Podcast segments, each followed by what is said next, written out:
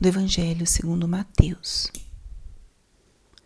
Naquele tempo disse Jesus à multidão: O reino dos céus é como um tesouro escondido no campo. Um homem o encontra e o mantém escondido. Cheio de alegria, ele vai, vende todos os seus bens e compra aquele campo. O reino dos céus é também como um comprador que procura pérolas preciosas. Quando encontra uma pérola de grande valor, vai, vende todos os seus bens e compra aquela pérola.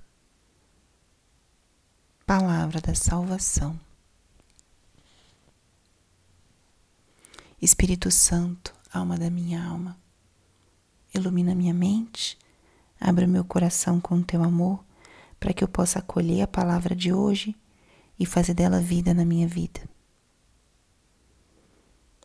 Estamos na quarta-feira da 17 semana do tempo comum. O evangelho de hoje nos traz duas parábolas do reino. As parábolas são uma pedagogia que Jesus tinha para ensinar as verdades da fé, as verdades espirituais. E essas parábolas, conhecidas como as parábolas do reino, são comparações que Jesus fazia para explicar o reino dos céus. Se nós partimos dessa expressão reino dos céus, isso já nos abre para a forma de nos aproximarmos desse texto, dessa pregação de Jesus. O reino dos céus é algo desconhecido para nós, algo novo. E ao mesmo tempo, é o reino ao qual nós estamos chamados a pertencer. É algo novo, mas ao mesmo tempo é o nosso reino, é a nossa casa, é o nosso exército. Com as parábolas, Jesus vai nos ensinando como é esse reino ao qual a gente pertence. E nas duas parábolas de hoje, nosso Senhor nos fala do valor desse reino. O valor que o reino dos céus tem. Primeiro, ele compara um tesouro escondido num campo. Um homem encontra e o mantém escondido. Depois vende todos os seus bens e compra aquele campo. Jesus expressa aqui o processo da descoberta do reino o processo da conversão. O reino é algo que é um tesouro escondido porque é algo que a gente precisa encontrar o valor.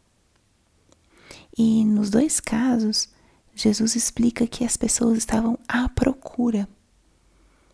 O ser humano é um buscador, está constantemente procurando a verdade, procurando muitas vezes uma relação com um ser superior, ou com a dimensão espiritual, ou até mesmo alguém que já que está dentro da igreja, vive essa fé, às vezes dadas pelos pais, pela família ou por uma tradição.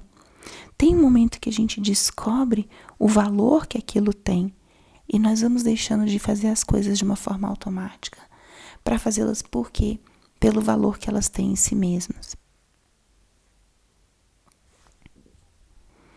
O reino dos céus é algo valiosíssimo. Comparado a uma pérola, a algo muito valioso ou a um tesouro.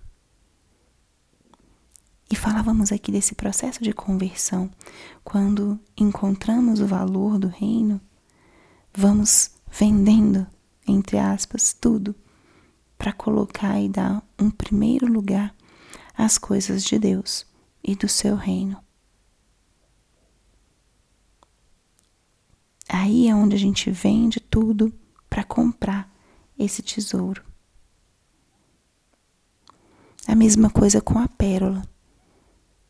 O homem que encontra as pérolas era um buscador e buscava algo valioso já. E por isso, quando encontra, sabe o valor que aquilo tem e é capaz de vender tudo para comprar essa pérola. O reino dos céus, esse reino ao qual eu pertenço e ao mesmo tempo um reino que é desconhecido para mim, é um reino valioso. É um grande tesouro. Se você já descobriu o valor desse tesouro, você já tem tudo para comprar esse terreno? Você já fez essa escolha de vender tudo para comprar esse terreno? E esse tudo são as coisas que nós precisamos renunciar para abraçar o reino de Deus. É aquela mudança de vida aquela conversão que o Senhor vai nos pedindo. Isso é o vender tudo. Só que para vender tudo temos primeiro que descobrir o valor do reino de Deus, do reino dos céus. Pense um pouco nisso nesse dia de hoje. Que valor o reino tem para mim? O que, que eu estou disposta a vender para comprar esse grande tesouro? Pense nisso. Responda com sinceridade. E tenha coragem para vender o que seja necessário para comprar essa pérola preciosa que é o reino dos céus. Pensemos que é um reino que nos acolhe, que nos instrui, que provê, que nos dá uma identidade. Glória ao Pai, ao Filho e ao Espírito Santo, como era no princípio, agora e sempre. Amém.